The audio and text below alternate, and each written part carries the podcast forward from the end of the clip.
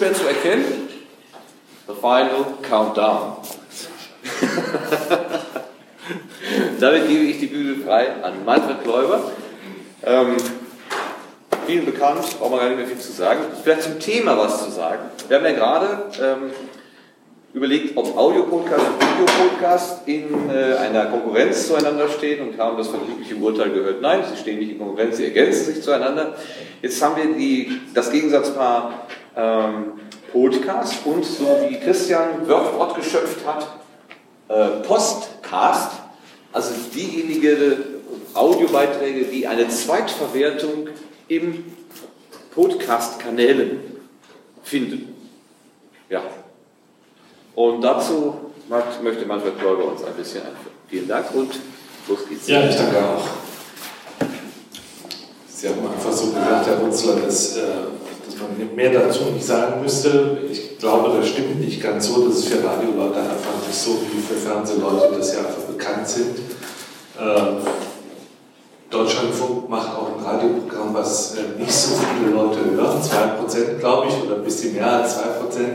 Das heißt also, man kann nicht voraussetzen, dass man bekannt ist und dann ähm, darüber hinaus gibt es dann auch im Radio so Unterschiede, Rangordnung, Hackordnung und so weiter. Und gehöre zu den Wissenschaftsjournalisten, arbeite beim Deutschlandfunk in der Wissenschaftsredaktion Forschung aktuell, ist vielleicht unter den Wissenschaftlern hier ein bisschen bekannter als unter normalen Menschen glaubt man jedenfalls äh, auch bei uns im Funkhaus. Das ist dann manchmal so ein bisschen mehr unter ferner Liefen. Die Computersendung beim Deutschlandfunk, die ich betreue als äh, Moderator und äh, Redakteur am Mikrofon, hier ist unsere Homepage, die galt in den 20 Jahren, die es jetzt schon beim Deutschlandfunk ausgestrahlt wird, so anfangs mal als Löter-Sendung. Das heißt, wir haben eine ziemliche Exotenstellung angenommen. Von daher äh, ist es nicht so, dass man, dass man, wenn man beim Radio arbeitet, unbedingt bekannt ist. Das ist auch ganz schön so.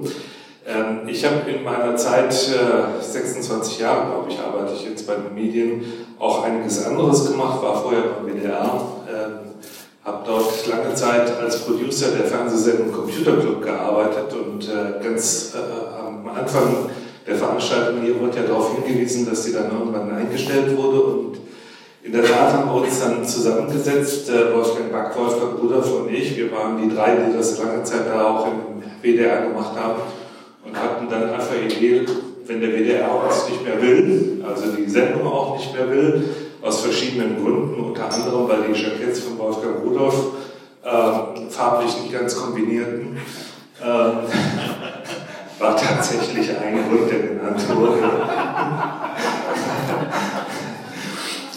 Dann haben wir uns gedacht, okay, dann machen wir es halt selbst. Das war 2006 und da war das wirklich noch so eine äh, Aufbruchstimmung. Da haben wir gesagt, okay, dann probieren wir es mal aus, ob man nicht auch tatsächlich ein Massenmedium selbst machen kann.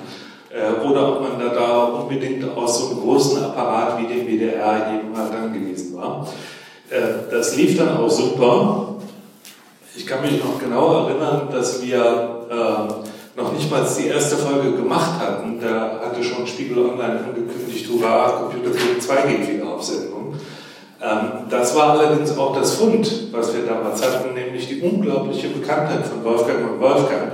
Und das hat uns dann auch aus dem Stand weg zu großen Abrufzahlen äh, wirklich verholfen, die auch wichtig waren, um das Ding zu finanzieren, weil wir hatten nie vor, irgendwie eine Amateurgeschichte zu machen, sondern wir wollten von Anfang an etwas machen, was als äh, journalistisches Produkt durchgehen kann und mit dem man auch durchaus Geld verdienen kann. Denn äh, von den drei Leuten waren zwei Leute da, die einfach das Bedürfnis hatten, auch Geld zu verdienen, um davon leben zu können. Ähm, das hat sich dann äh, anders entwickelt, als wir dachten. Äh, wir haben mit dem eigentlichen Produkt auch nie Geld gemacht, ähm, sondern eigentlich eher mit Nebenleistungen wie zum Beispiel eben Vorträge halten oder Moderationen machen oder einen Auftragspodcast machen, wie Tim ja auch berichtet hat. Das war dann das, was Geld eingespielt hat. Äh, der Podcast Computer Club 2, obwohl da auch Leute waren, die gespendet haben, ähm, äh, hat sich so finanziell nie selbst getragen. Ähm, und äh, jeden Fall eine wichtige Erfahrung. Jetzt konzentriere ich mich im Moment hauptsächlich darauf, diese Sendung Computer und Kommunikation beim Deutschlandfunk zu machen und auch weiter zu entwickeln. Wir machen uns sehr viele Gedanken darüber, welche Rolle eigentlich das Internet spielt. Und ich hatte ja eben gesagt, dass äh, wir lange Zeit eben halt im Deutschlandfunk ja als Exoten galten, als die Löter-Sendung eben halt. Also das war einfach so, dass vor allen Dingen die anderen Kollegen aus der Kultur eben halt nicht so genau wussten, was wir da machten. Und lange Zeit war es auch so, wenn ich meine Themen in der Schaltkonferenz, das ist also das Zusammentreffen aller Redakteure aus dem Haus, da wird ausgetauscht. Und Schaltkonferenz heißt es deswegen, weil da auch noch die Außenstudios in Berlin, Brüssel und so weiter zugeschaltet sind. Wenn ich da meine Themen äh, vorgetragen habe und denen irgendwas äh, davon erzählt habe, ich kann mich erinnern, so vor 20 Jahren, Bildschirmschoner, dann haben die irgendwie eine Stoffhülle oder sowas für den Monitor gedacht. Ja, so war das eben halt. Und das hat sich auch lange Zeit so gehalten, dass da einfach eine riesengroße Distanz war. Und äh, als es dann soweit war, dass wir nicht nur über das Internet und mit dem Internet produzierten, sondern auch für das Internet, sprich im Internet auffindbar waren, äh, da hat sich das Ganze etwas geändert. Nämlich deswegen, äh, weil die Themen für die Leute selbst wichtiger wurden. Das heißt also, sie gingen mehr in ihre persönliche Lebenswelt, in ihre Erfahrungswelt ein. Das heißt also, sie waren jetzt selber mal damit äh, konfrontiert, was bedeutet ein Computervirus zu haben. Da haben auch viele Leute geglaubt, irgendwie, der will uns verhüllen. Ein Virus auf dem Computer, ja, wie irgendein Keim auf der Tastatur oder was. Ähm, also die haben dann erlebt, ja, das gibt es und das bedroht mich und das wurde dann immer wichtiger. Und auf der anderen Seite haben sie auch festgestellt, oh, solche Sendungen wie Forschung aktuell oder Computer und Kommunikation, die werden ja richtig nachgefragt. Ähm, wenn man sich die Podcast-Statistiken, die wir jeden Monat bekommen und die leider zum Betriebsgeheimnis gehören, äh, sich ansieht, dann stellt man fest, es sind nicht die Sendungen, die bei uns intern als die Flaggschiffe gehandelt werden, also zum Beispiel Informationen am Morgen ist so eine ganz wichtige Sendung bei uns, weil da ja äh, das Konzept gefahren wird, sagt der Deutschlandfunk, sprich also Politiker bekommen zum Beispiel eine großflächige Redezeit eingeräumt. Dafür, das ist der unausgesprochene Deal, äh, sagen Sie aber auch etwas, was zitierfähig ist und was dann eben halt in anderen Medien äh, weitergegeben wird, als sagt in Deutschland. Ähm, in den Podcast-Statistiken sieht man dann, dass tatsächlich vor allen Dingen die Wissenssendungen sehr stark sind. Und äh, deswegen ist das nicht nur für uns, ich sage mal, ein prima Vertriebsweg, sondern es ist auch intern eine Stärkung, denn da wird auch gesagt, wie relevant man ist oder welche Relevanz bestimmte Themen haben. Und da stellt sich tatsächlich heraus, dass Kulturthemen, Wissensthemen, also all das, was ähm, gemeinhin als, sagen wir, schwere Kost gilt, doch sehr stark nachgefragt wird. Mich hat zum Beispiel persönlich ähm, völlig überrascht, dass zum Beispiel die Sendung Essay und Diskurs. Die läuft sonntags morgens um, ich glaube, 8.30 Uhr oder noch schlimmer, 8 Uhr oder sowas. Ja, nee, 8.30 Uhr ist es. Ähm, dass das mit zu den Top-Sellern gehört, quasi im Internetangebot des Deutschlandfunks. Ähm, aber auch andere Sachen wie Wissenschaft im Brennpunkt. Hintergrund ist mittlerweile bei uns, glaube ich, eines der stärksten Angebote. Also wirklich die Sachen, die nicht nur auf Schnelligkeit zielen, sondern die eben halt auf Informationsvermittlung ähm, abzielen, auf äh, konzentrierte Weitergabe von Fakten, ähm, die sind sehr gut gefragt. Und ähm, wenn ich jetzt mal auf Computer und Kommunikation wieder schaue, dann kann ich auch nur sagen, dass äh, das Internet bzw. das zeitversetzte Hören für mich schlichtweg die Funktion hat, dass ich meine Hörer erreiche. Äh, der Sendeplatz ist Samstag 16.30 Uhr. Sie wissen alle, was da in deutschen Haushalten, vor allem bei den Männern passiert. Ja, die hören wahrscheinlich ähm, die, die Fußballübertragung oder die Fußballkonferenz. Das heißt also, mit denen stehe ich ähm, auf meinem primären Medium, nämlich auf dem Sender, in arger Konkurrenz. Auf der anderen Seite sehe ich, dass äh, das wahrscheinlich auch dazu führt, dass sie das Bedürfnis haben, das Ding dann später runterzuladen. Was auch dazu führt, dass ich mit den Downloads, was die Sendung Computer und Kommunikation angeht, eine ganz gute Position habe innerhalb der Rangliste. Und das bewegt sich im sechsstelligen Bereich.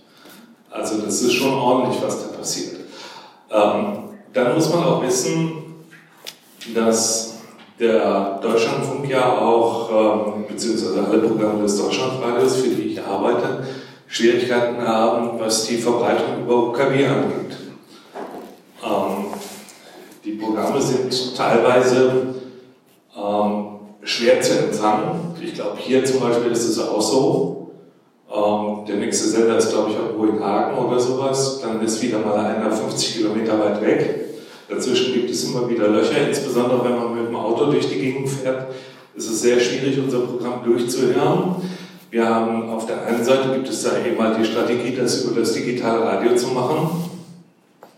Auf der anderen Seite ist es einfach wichtig, dass man einen zuverlässigen Kanal hat. Und ich gehe fest davon aus, dass viele Leute mittlerweile einfach auch uns über das Internet streamen oder dann eben halt nachhören.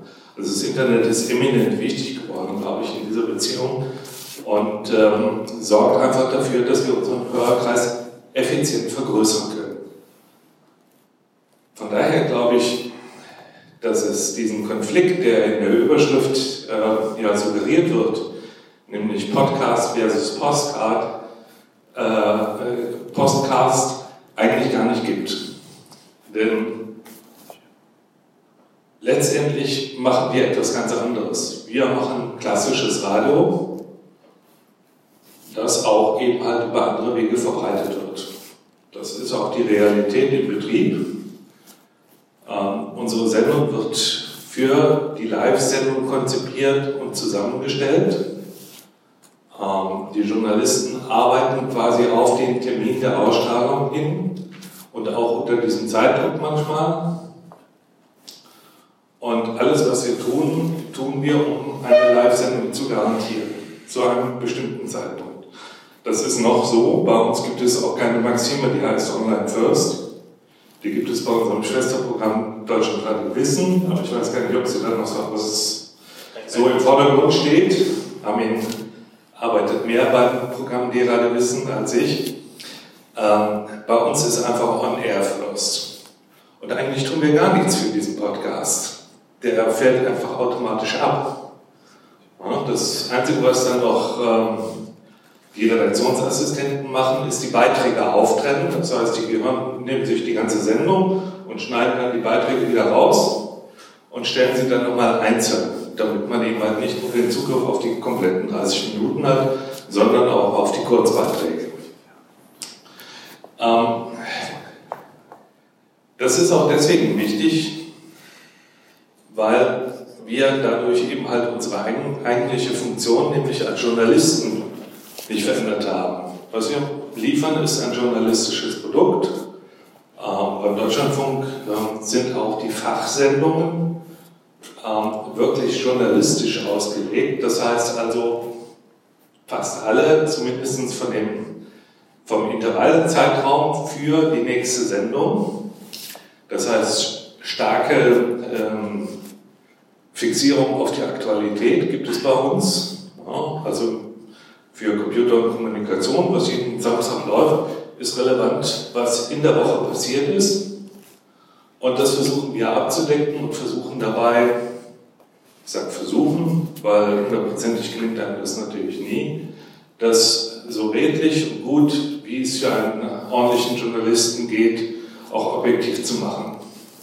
Wir versuchen uns weitestgehend von Meinungen äh, oder Meinungsäußerung zu enthalten, versuchen einfach nur zu berichten und machen das dann eben halt in der vorgesehenen Zeit von 30 Minuten und das führt dann eben halt dazu, dass wir ganz stark journalistisch arbeiten müssen, komprimieren, verdichten, auswählen, bearbeiten und präsentieren. Und das ist, glaube ich, der wesentliche Unterschied zu dem, was im Podcast-Bereich passiert. Ähm, dort wird ja fast gar nicht journalistisch gearbeitet, sondern dort wird ja publizistisch gearbeitet. Ähm, das ist für mich eigentlich auch die, die Unterscheidung zwischen Podcast und Postcast. Das doppelte Post oder ST, das stört mich irgendwie in der Aussprache. Der Name trägt. Was? Der Name trägt irgendwie nicht. Ja.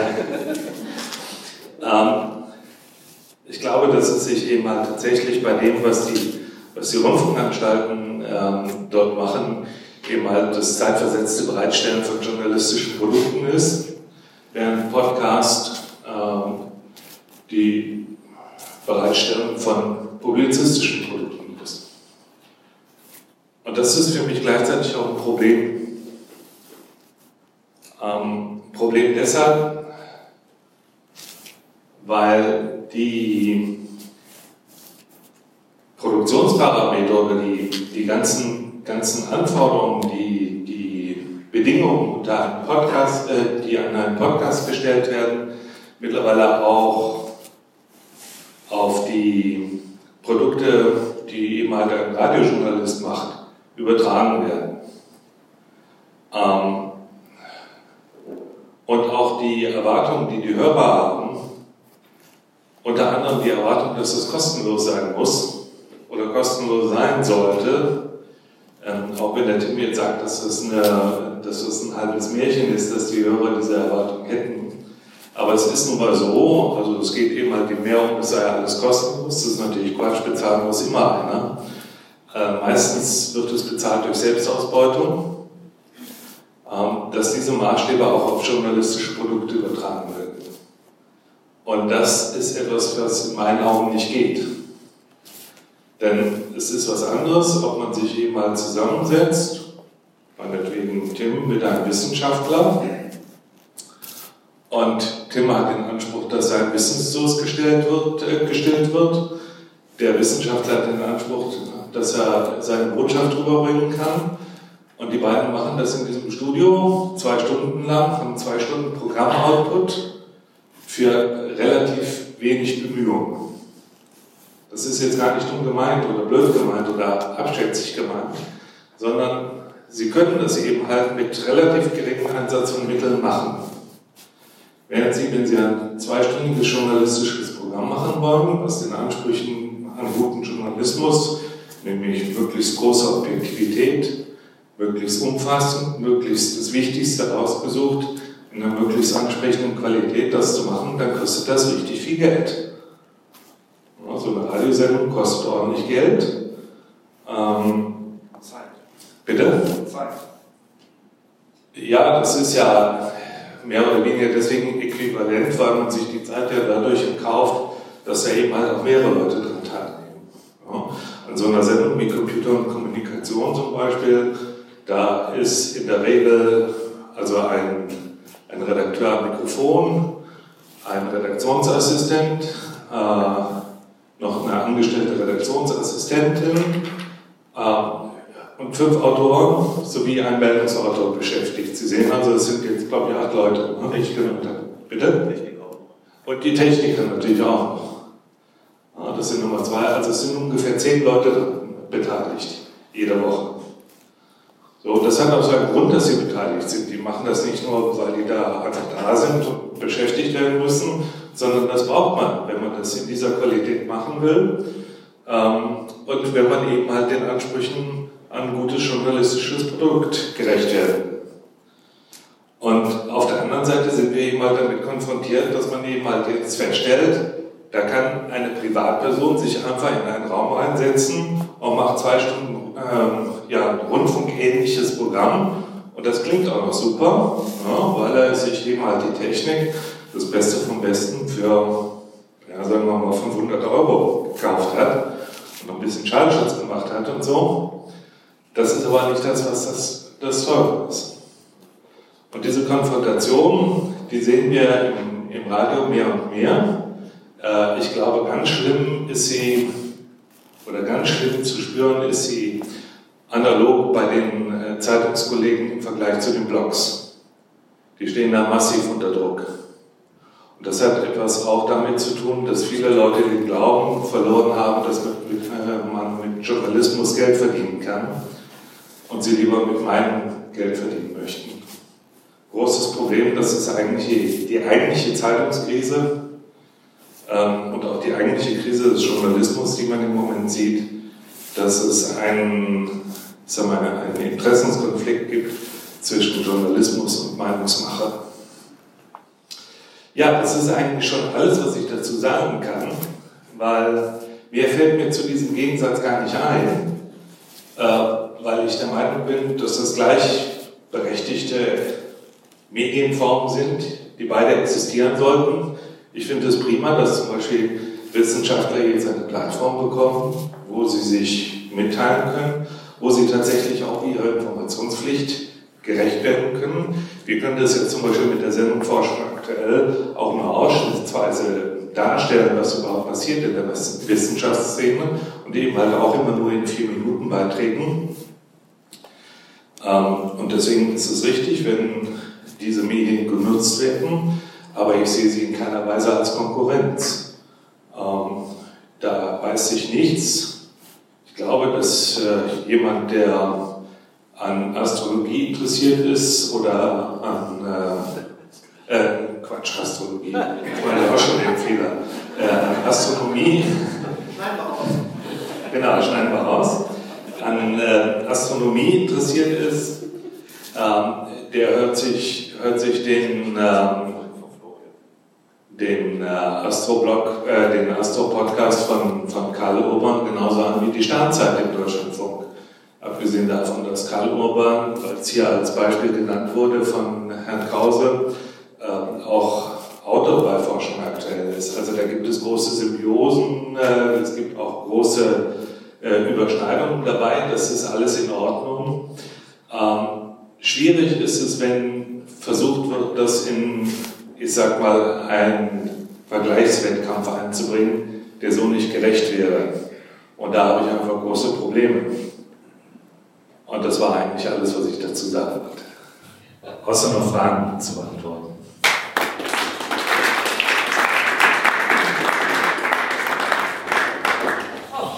Wir gar nicht zu machen, das kommt ja schon das Erste. Machen wir das. Ähm, ja, äh, Herr Erdmann. Äh, ja, Wettbewerb. Inhaltlich möglicherweise nicht.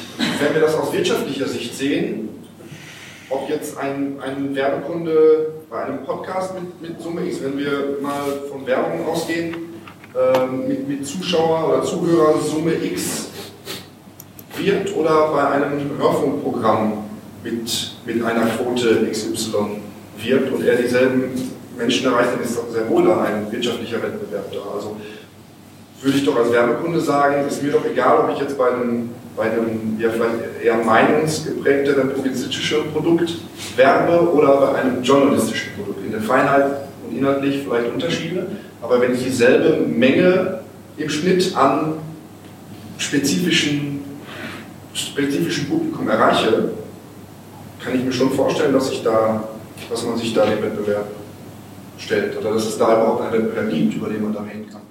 Ich muss jetzt mehrere Antworten geben. Ich gebe mal zuerst die Antwort aus Sicht eines Journalisten, der für Deutschland Radio arbeitet. Wir haben keine Werbung. Ja. Von daher ist mir die Werbung völlig egal. Interessiert mich nicht. Ähm, als, als Programmmitarbeiter habe ich eigentlich nur, nur folgende Sicht darauf. Ich weiß, dass jeder Haushalt in Deutschland für unser Programm, ich glaube, 56 Cent bezahlen muss. Pro Monat 56 Cent. Ich habe gerade hier mal aufgeschlagen die Liste. Das ist also nur Deutschlandfunk. Darunter äh, Nummer Deutschlandradio und da wir gerade wissen, das sind insgesamt über 100 Podcasts, von denen viele zum Teil täglich geliefert werden. Das heißt also, ich schätze mal, dass wir pro Monat ungefähr 1000, so in der Kante 1000 frische Podcasts ausliefern für 56 Cent. 2% habt ihr gesagt? Quote? Oder? Also die, die, die, die, der, wir reden da von Marktanteilen, das sind diese, diese berühmten äh, Marktanteilstudien, die da, ich glaube, jedes halbe Jahr oder sowas gemacht wird. Deutschland äh, Funk hat, glaube ich, eine Quote von 2,1 Prozent oder Marktanteil von 2,1 Prozent. Ähm, da bin ich jetzt nicht so genau auf dem Laufenden. Das ist das, was wir erreichen. Ich weiß jetzt 56 Cent von 17 Euro. Wie viel, wie viel ist das? Was in Prozent ein bisschen mehr wahrscheinlich. Das heißt, wir kriegen wahrscheinlich ein bisschen mehr Geld als wir ein Prozent äh, haben, wobei die 56 Cent sind auch für alle drei Programme zusammen. Ja. Äh, was ganz klar ist, wir adressieren, wir adressieren eine, eine ganz kleine Zielgruppe von, von allen Rundfunkhörern, nämlich diejenigen, die es wissen wollen. Ja. Das ist, glaube ich, ganz einfach, wenn Sie mal unser Programm gehört haben. Ich kenne keinen, der das einschaltet, ähm, ohne dass er es bewusst eingeschaltet hätte. Also weil jemand, der Musik hören will, der findet die bei uns gar nicht. Also außer abends in musikjournalistischen Sendungen. Dann geht es aber auch wirklich wiederum um die Musik und dann kommt es auch vor, dass jemand was dazu sagt. Mehr als 1,30. Ja, aber ich glaube jetzt, was, was die Podcasts angeht, also jetzt aus Sicht, aus Sicht, aus wettbewerblicher Sicht kann ich einfach nur sagen, ist unsere Leistung, glaube ich, eigentlich unschlagbar. Ja, für 56 Cent über 2000 frische Podcasts pro Monat. Also ich glaube, ähm, das ist schon in Ordnung. Da kann man nichts zu sagen. Die zweite Antwort noch dazu, die will ich auch noch gerade sagen. Aus meiner Erfahrung mit Computer Club 2, ähm, aber auch mit anderen äh, Projekten. Wir haben mal eine, eine, Zeitschrift aufgelegt für die Gesellschaft für Informatik und da auch äh, dann begleitende Podcasts zu. Oh, begleitenden. Oh. Batterie an. Ja. Also ich rede mal einfach weiter, während er das. Ah, super. Muss nur noch der andere Regler aufgezogen werden. Einen begleitenden Podcast dazu gemacht und ähm, was wir ganz schnell festgestellt haben, Werbung ist nicht möglich. Und zwar deswegen nicht, weil die werbetreibende Industrie gar keine Werbung will sondern was sie wollen, ist, dass sie dann auch über die berichten. Ja? Also sie kriegen dann meinetwegen jetzt eine Werbeeinschaltung von denen, die können sie dann äh, vor ihren Videocast oder ihrem Podcast hängen, aber der, äh, der zuständige Marketingmensch von dieser Firma hängt ihnen ständig, und zwar permanent, am Telefon und sagt, wann macht ihr denn eigentlich was darüber? Wann redet ihr darüber? Wir haben ihnen immer gesagt, Leute, wir haben euch Werbung verkauft und kein Product Placement. Ja? Und nicht, dass ihr hier äh, inhaltlich reinreden könnt. Und wenn Sie das gesagt haben, ja, dann ist nach, der, nach Ablauf des Vertrages ist dann Ende. Hm? Weil die Leute wollen einfach nicht ihre Werbebotschaft loswerden, sondern die wollen, dass Sie diese Botschaft transportieren, weil Sie sind derjenige, der die Leute erreicht. Die Werbung hat keinen Wert, glaube ich, an sich. Das hat sich total geändert. Früher war das in Ordnung, dass das getrennt wurde, Inhalt und Werbung. Das passiert heute nicht mehr und ehrlich gesagt, glaube ich, passiert das auch in den Zeitungen immer weniger. Ähm, ja, ich höre also die, die Deutschlandfunk äh, 1630 Programme eigentlich ja schon seit 15 Jahren so, so durch und halt seit, seitdem es geht halt in, äh, als Podcast. Ähm, und mir, muss ich sagen, ist als Hörer das nicht so bewusst gewesen, äh, was Sie eben sagten, dass, äh, dass ihr also so stark auf diese Podcast-Entwicklung äh, guckt und dort guckt, was da passiert und dass ihr damit äh, verglichen werdet. Und äh, insofern wollte ich erstmal ganz herzlich Danke sagen, dass Sie das hier so ähm, darstellen und so äußern. Das finde ich sehr, sehr interessant. Und mich würde auch interessieren, da noch einen Satz mehr dazu zu erfahren, was denn da die Ansprüche der, der Hörer sind habe ich das richtig verstanden, dass es darum geht, äh, eure Formate ein bisschen mehr, äh, dass die Leute da mehr Meinung drin haben wollen? Äh, wenn ja, warum äh, macht ihr das nicht? Äh, ich äh, finde zum Beispiel, dass diese, zum Beispiel eure Computerthemen, gerade wenn es Richtung Netzpolitik geht, durchaus gesellschaftlich so relevant sind, sind dass dort nicht nur ähm, journalistische, objektive oder pseudo-objektive Berichte ähm, äh, dazu gehören, sondern dass das durchaus auch äh, mal in die 1905 äh, Kommentare reingehört. Und da muss ich äh, sagen, dass das also mir als Hörer bislang viel zu wenig passiert und erst in letzter Zeit, seitdem der Falk Steiner da irgendwie in Berlin mitmacht, die netzpolitischen Kommentare dort also mehr werden. Und ich als Hörer kann nur sagen, dass ich eigentlich da sehr viel mehr Wissenschaftsexpertise und auch äh, Informatik, Computer- und Kommunikationsperspektive gerne in den ähm, ja, allgemeinen Kommentarfunktionen der äh, Rubriken hätte. Also ich habe jetzt Schwierigkeiten auf diese Frage zu antworten, weil ich rede nur für mich persönlich. Ich bin freier Mitarbeiter, bin also nicht befugt für Deutschland leider zu reden. Außerdem gibt es ja sowieso äh, verschiedene Meinungen dazu. Ich weiß nur, äh, dass ich schon etliche netzpolitische Kommentare geschrieben habe, auch für die 1905-Sendung. Äh, Wahrscheinlich haben Sie die alle aus Zufall nicht gehört. Also das ist dann einfach sozusagen vorbeigegangen, passiert eben halt. Das Thema ist, ist in der Politik seit, seit zwei, drei Jahren ist das äh, sowas am Brummen, dass die eigentlich für meinen Geschmack eigentlich auch schon zu viel äh, dabei kommentieren oder Sachen kommentieren, die eigentlich gar nicht kommentierenswürdig sind. Also äh, ich kann jetzt nur aus der Innensicht sagen, kann ich es nicht nachvollziehen, muss ich dann vielleicht auch nochmal drüber nachdenken oder vielleicht habe ich da auch einen falschen Blick drauf, weil ähm, für mich zum Beispiel die ganzen netzpolitischen Themen eigentlich schon wieder ein bisschen, ich sag mal, ja, an Relevanz verlieren und man eigentlich den Blick wieder darauf äh, achten müsste, was, was jetzt auch technologisch passiert, äh, was die Computer, also ich kann jetzt nur für Computer und Kommunikation reden, weil ich da Einfluss darauf habe, was so die Programmgestaltung ist. Ähm, wir versuchen immer ähm, eine Pluralität der Meinung dadurch herzustellen, dass wir gucken, was läuft eigentlich in, in unserem gesamten Programm.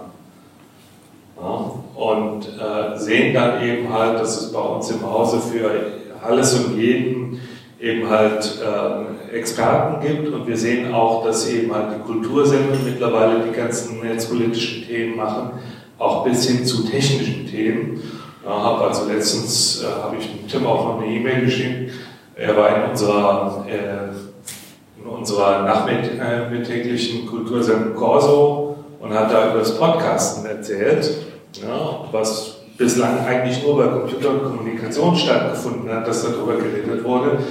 Also mittlerweile sehen wir bei diesen ganzen Themen, dass eine, eine Binnenpluralität der Meinung zu diesen äh, IT- und Netzthemen äh, entsteht wo wir dann zum Beispiel als Redaktion Computer sagen, okay, wir können uns getrost jetzt mal wieder dem zuwenden, was eigentlich im halben Jahr oder in einem Jahr passieren wird. Also äh, ganz weg davon zu gehen, was aktuell in der Diskussion ist, sondern eben halt versuchen, den Zukunftsweg zu machen.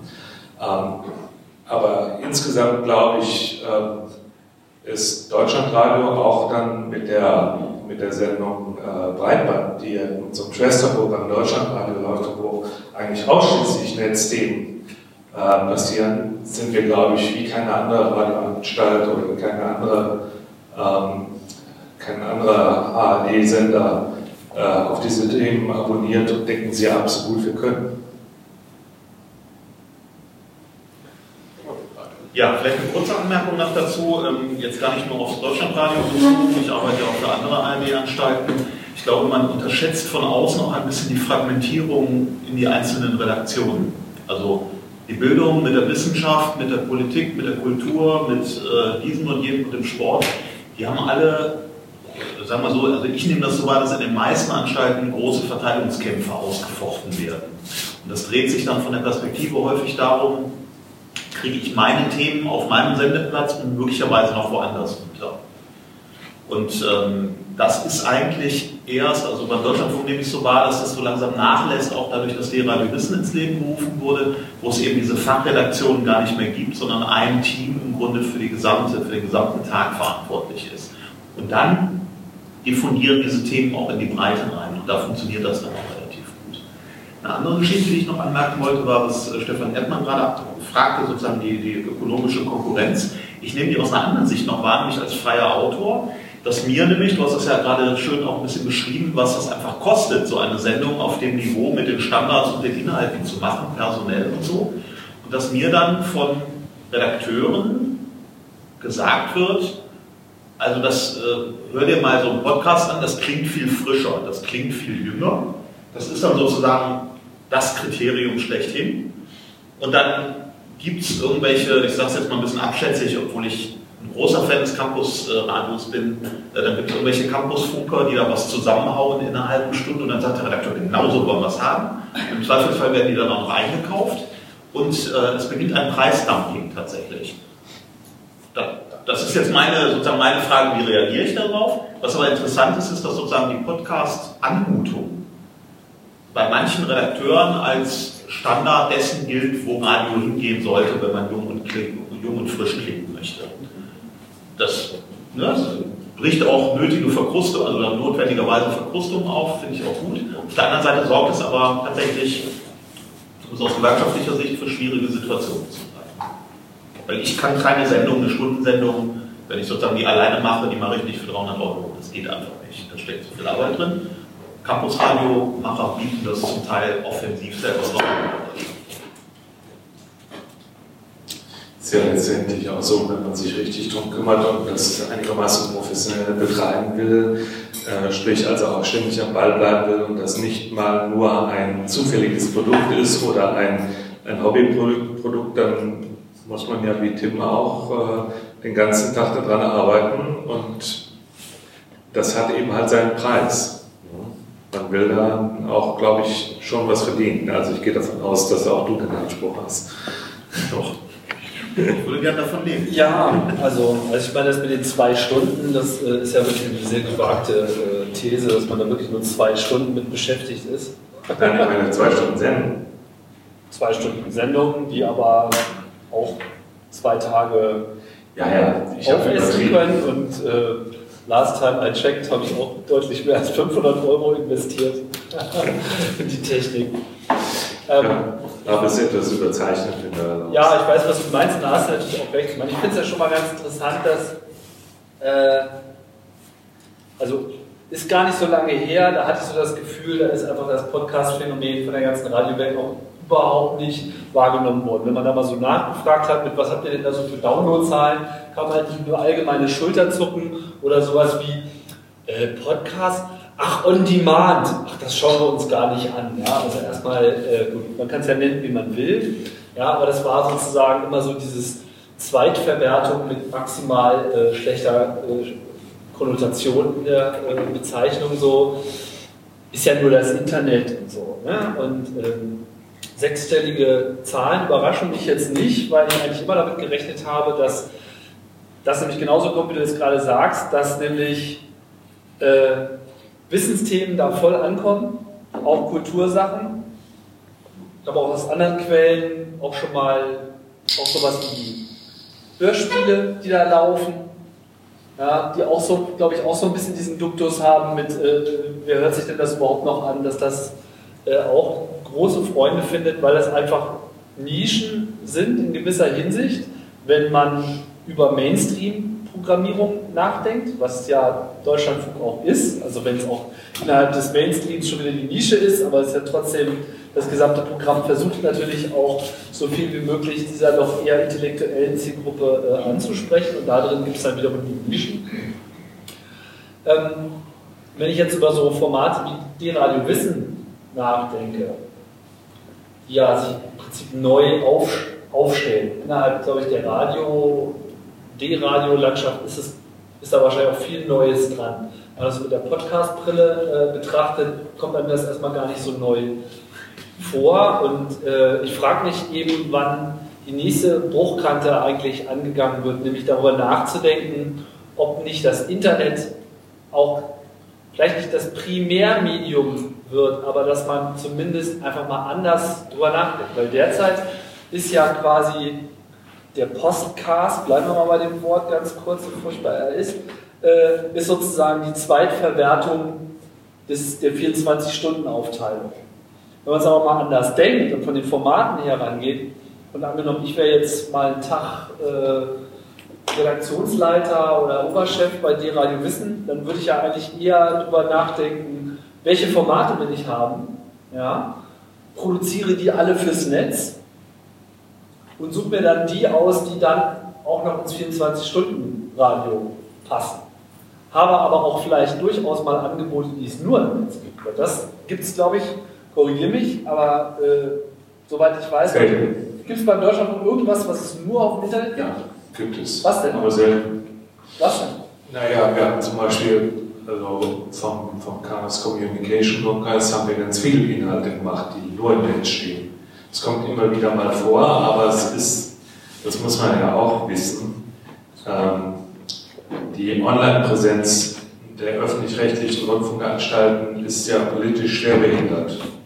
Oh ja. ja. Ähm, die Zeitungsverleger, meine ich jedenfalls, dass die es waren, haben durchgesetzt, dass die öffentlich-rechtlichen Rundfunkanstalten ihre Kompetenz und auch ihre Inhalte nur unter größten Geburtswehen und Bauchschmerzen und äh, nach einem erheblichen Hindernislauf namens Drei-Stufen-Test eben halt tatsächlich ins Netz stellen dürfen. Ähm, die grundsätzliche Regelung heißt, bei allen aktuellen Inhalten dürfen, dürfen, darf der Content nur sendungsbegleitend, das heißt also nur dann, wenn es eine Sendung gibt, darf auch was dazu im Netz stehen, ja, für sieben Tage lang. Ja. Dann gibt es eine Alpha-Regelung oder wenn der, der Drei-Stufen-Test durchlaufen ist, dann dürfen Sie, dürfen Sie für drei Monate drin stehen. Und all das führt eben halt dazu, dass so die, die Bildung dieser, dieser Inhalte im Netz sehr schwierig ist, weil sie eben halt in der Regel dann auch nochmal durch einen Drei-Stufen-Test gehen müssen. Und das Zweite, das kommt noch hinzu, ist, der Rundfunk arbeitet ja mit professionellen Urhebern und die wollen dafür Kohle sehen und die wollen in der Regel auch ihre Rechte dezidiert vergeben. Ja, deswegen, äh, also streng genommen zum Beispiel, ist der Rundfunk gar nicht in der Lage, irgendetwas in CC-Lizenz zu erstellen, weil alle Tarifverträge das schlichtweg verbieten.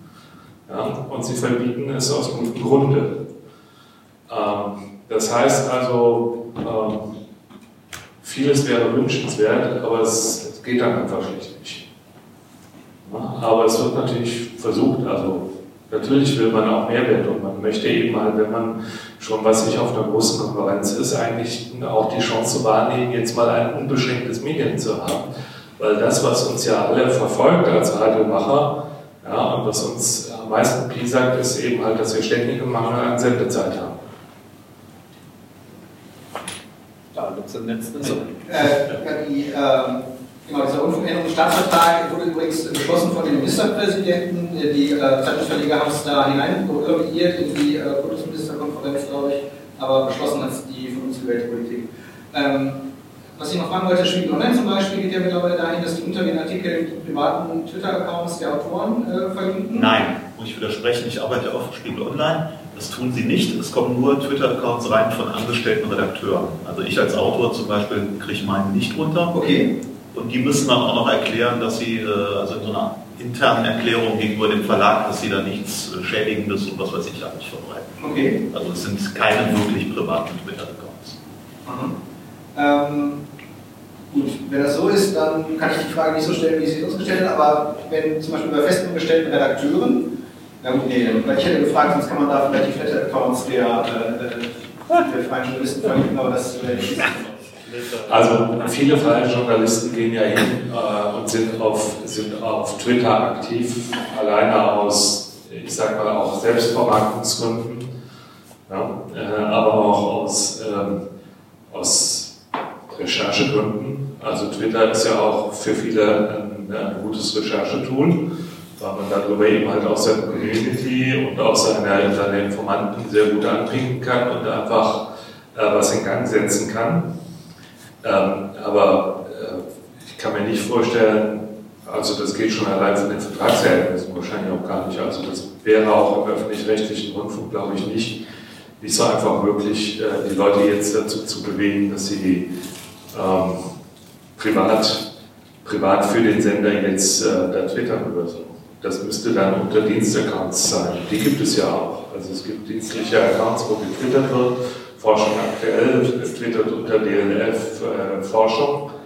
Ähm, und da sind dann auch jeweils die Leute dran, die tatsächlich im Moment das Programm machen. Das heißt also, man erreicht da nicht irgendeine äh, formale Instanz, die das jetzt organisiert, sondern da sind dann wirklich die Redakteure dran. Und in dem Moment auch diejenigen, die das Programm machen und Einfluss darauf haben, was dann auch passiert. Das ist also kein Fake oder sowas, sondern äh, echt. Aber ich sehe dazu auch gar keine, keine Veranlassung, jetzt unbedingt da das Private anzubringen. Also ich meine, die Leute sind außerhalb des Dienstes, sind sie Privatleute. Aber wie siehst du denn das als Privater? Du bist ja sozusagen nicht angestellt beim Deutschlandfunk, wenn auch stark liiert. Das heißt, das sind alles Auftragsarbeiten. Ja. Und, ja. ange und angenommen, es gäbe jetzt morgen Generalstreik im äh, Rundfunk, deutschlandweit, eine Woche kein Fernsehen, solange bis die Politik endlich mal diese Scheiße zurücknimmt und mal ordentlich publiziert werden kann. Wenn es dann hieße, Computer und Kommunikation, die Sendung steht dann nicht sieben Tage im Netz, sondern für immer. Wäre das ein Problem euch? Also, für mich wäre es jetzt kein Problem. Also bei den, bei den Altsendungen ist es ja so, dass sie, dass die Texte sowieso unendlich drin stehen und die Audios, glaube ich, drei Monate. Ja. Ähm, es ist ein Problem rechtlicher Natur, weil die, äh, die, die Verträge, die mit den Urhebern gemacht werden, äh, eine zeitliche Beschränkung teilweise vorsehen. Ähm, für Künstler ist es ein großes Problem. Ich weiß es von den Hörspielregisseuren, ich habe sehr viel mit Hörspielregisseuren zu tun, Freunde von mir sind jetzt auch. Die haben natürlich mit der, äh, mit der unbefristeten Bereitstellung von Hörspielen ein ganz großes Problem. Äh, letztendlich nicht nur, weil, weil das bisherige äh, Drittverwertungs- oder der bisherige Drittverwertungskanal, nämlich Hörspiel erscheint auf einer CD beim Audioverlag oder weiß Gott wo, ähm, wird für 9,95 Euro verkauft und Sie kriegen davon einen Euro oder sowas, ähm, völlig kannibalisiert wird, sondern weil mittlerweile auch die Zweitverwertungskette, nämlich Hörspiel, wird für Deutschlandfunk produziert und beim SWR nochmal gesendet, gibt 50 Prozent, ja, nochmal. Äh, auch das wird kannibalisiert, je länger das Ding da drin steht, weil nämlich, wenn äh, ein Hörspiel jetzt beim Deutschlandfunk auf der Seite stehen würde das würde da ewig zu hören sein, dann wird es schlichtweg für einen anderen Sender uninteressant, das Ding zu senden.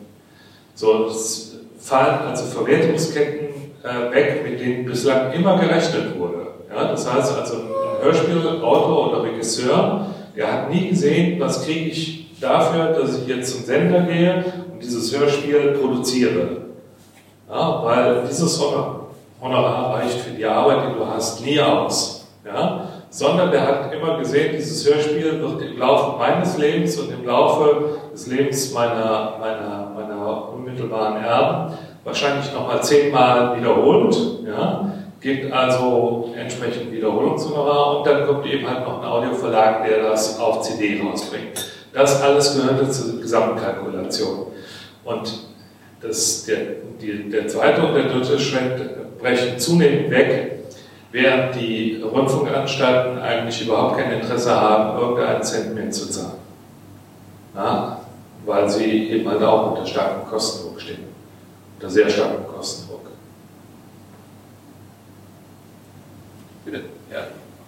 Das bedeutet eine künstliche Verknappung des Produkts, um, um da mehr,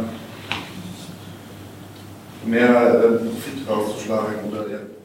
ja, was heißt eine künstliche Verknappung? Also, ich meine, man muss, man, also man muss, man muss ja Folgendes sehen. Also, wenn, das gilt jetzt weniger für ein, für ein klassisches, aktuelles journalistisches Produkt, weil äh, da sind, ich sag mal, die Verhältnisse ein bisschen anders.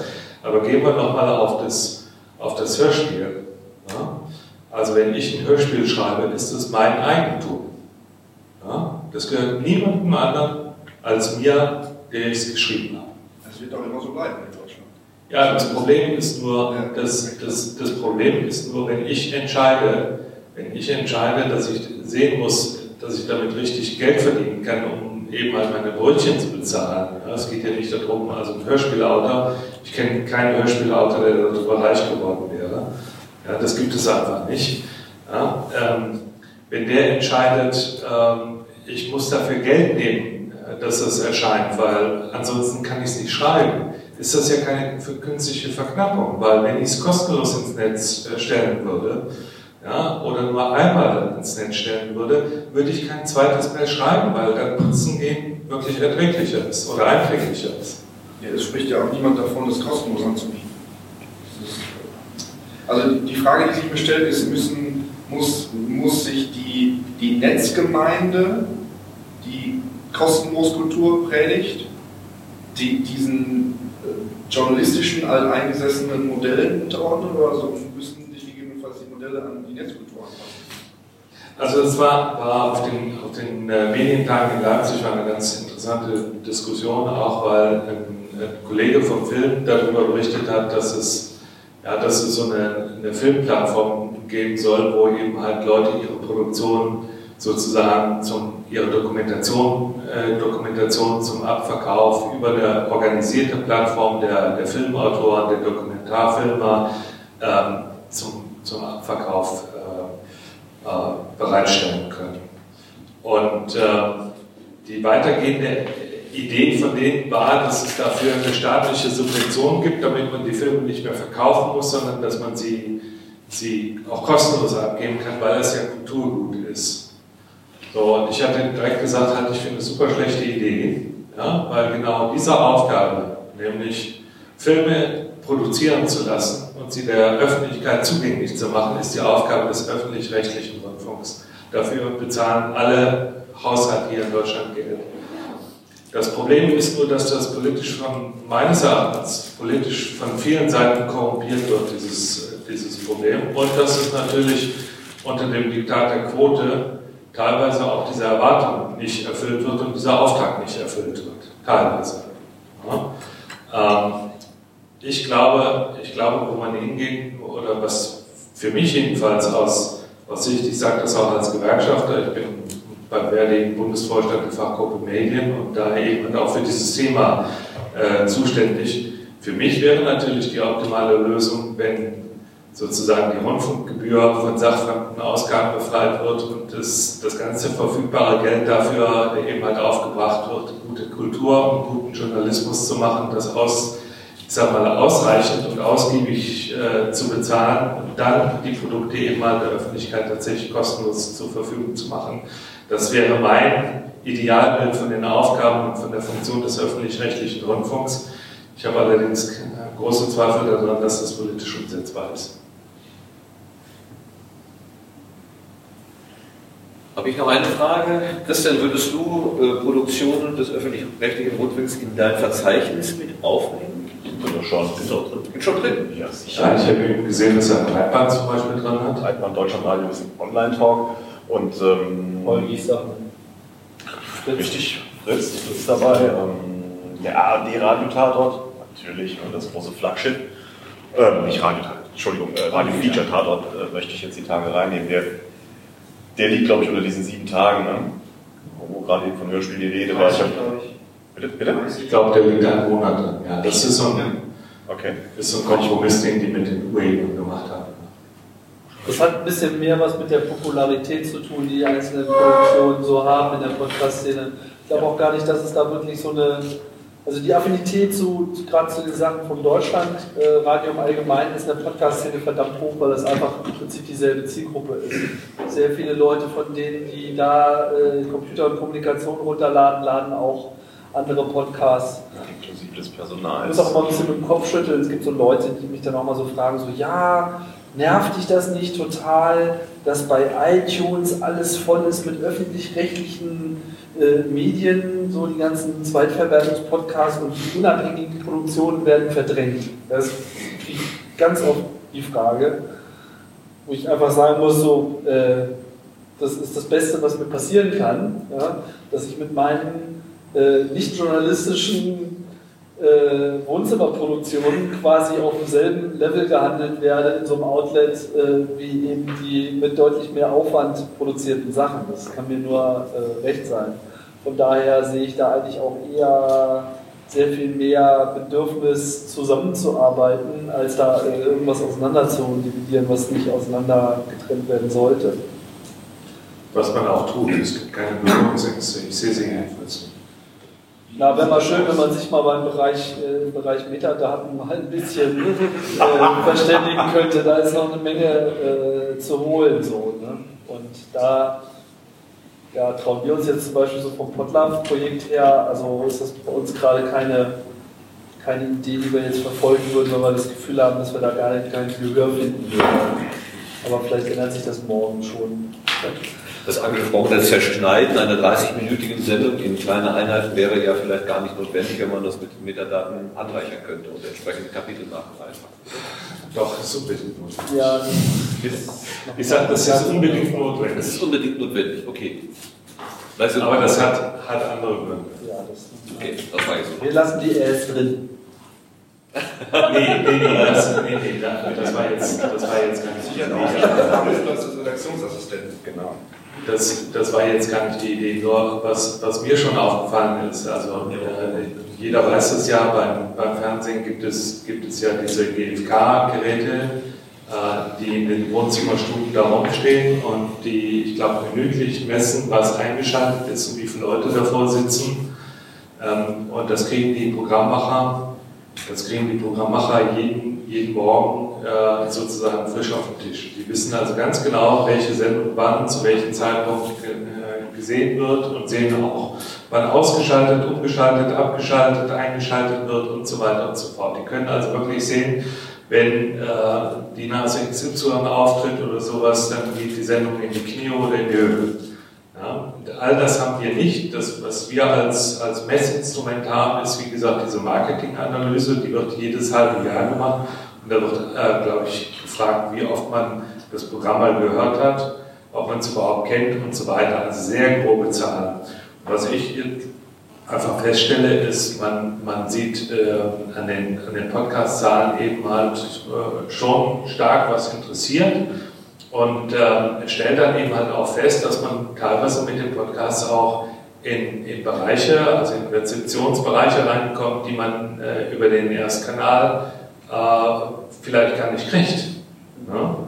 Weil also samstags nachmittags, wie gesagt, weiß ich nicht, ob man da sechsstellige Hörerzahlen über On Air bekommt, kann ich nicht sagen, aber bitte? Da habe ich auch meine Zweifel. Ja, also ähm, wir wissen also jetzt viel mehr dadurch, dass wir diese Zahlen haben und ähm, wenn die Beiträge auch nochmal ähm, aufgeteilt wird, kann man schon ein bisschen mehr mal nachgucken, wenn man das will. Also die Daten werden im Moment, glaube ich, nicht so stark jetzt ausge, ausgewertet, dass man jetzt guckt, hat dieser Beitrag über das Thema XY jetzt diese Zahlen äh, erzielt, aber man könnte es, wenn man wollte. Ja, ich glaube, im Moment ist äh, der Bedarf dafür noch nicht da, das zu machen, aber äh, es ist schon ganz gut, dass man, dass man auch so ein, so Background hat. Und das könnte man, wenn das, wenn das äh, über Text indiziert ist, könnte man das schlechter machen. Das, das kann ich jetzt nicht ganz nachvollziehen, denn ähm, also ich habe ursprünglich habe ich mein Abonnement gemacht über die Einzelsendungen, aber das war natürlich auch nur ein Klick. Also Sie bekommen die Sendung alle in einzelnen Häppchen. Hatte zur Folge, dass sie in einer kunterbunden Reihenfolge in meinem Abspielgerät äh, auftauchten. Und, äh, Ich rede jetzt auch mehr über das Audio on Demand. Also ähm, das wird bei uns nicht mehr getrennt, weil das sind die gleichen, Ach, das- das sind die, ja, das sind die das gleichen verstehe ich. Quellen. Also ich meine, äh, Podcast ist ja eigentlich nur Audio on Demand mit einem RSS-File. Ja, äh, das heißt also eine strukturierte Systematik, damit sozusagen bei Ihnen als Rezipient dieses Angebot leicht auf Ihr Gerät zu transportieren ist und automatisch sozusagen überspielt wird. Audio on Demand heißt, man ist auf der Webseite, sieht, ah, könnte mich interessieren, klicke ich an, höre ich mir. Na, und in dem Bereich ist es schon so, dass man dann schon sehen könnte, welche Beiträge interessieren die Leute, welche nicht. Gut, noch Fragen? Gut. Dankeschön. Ja,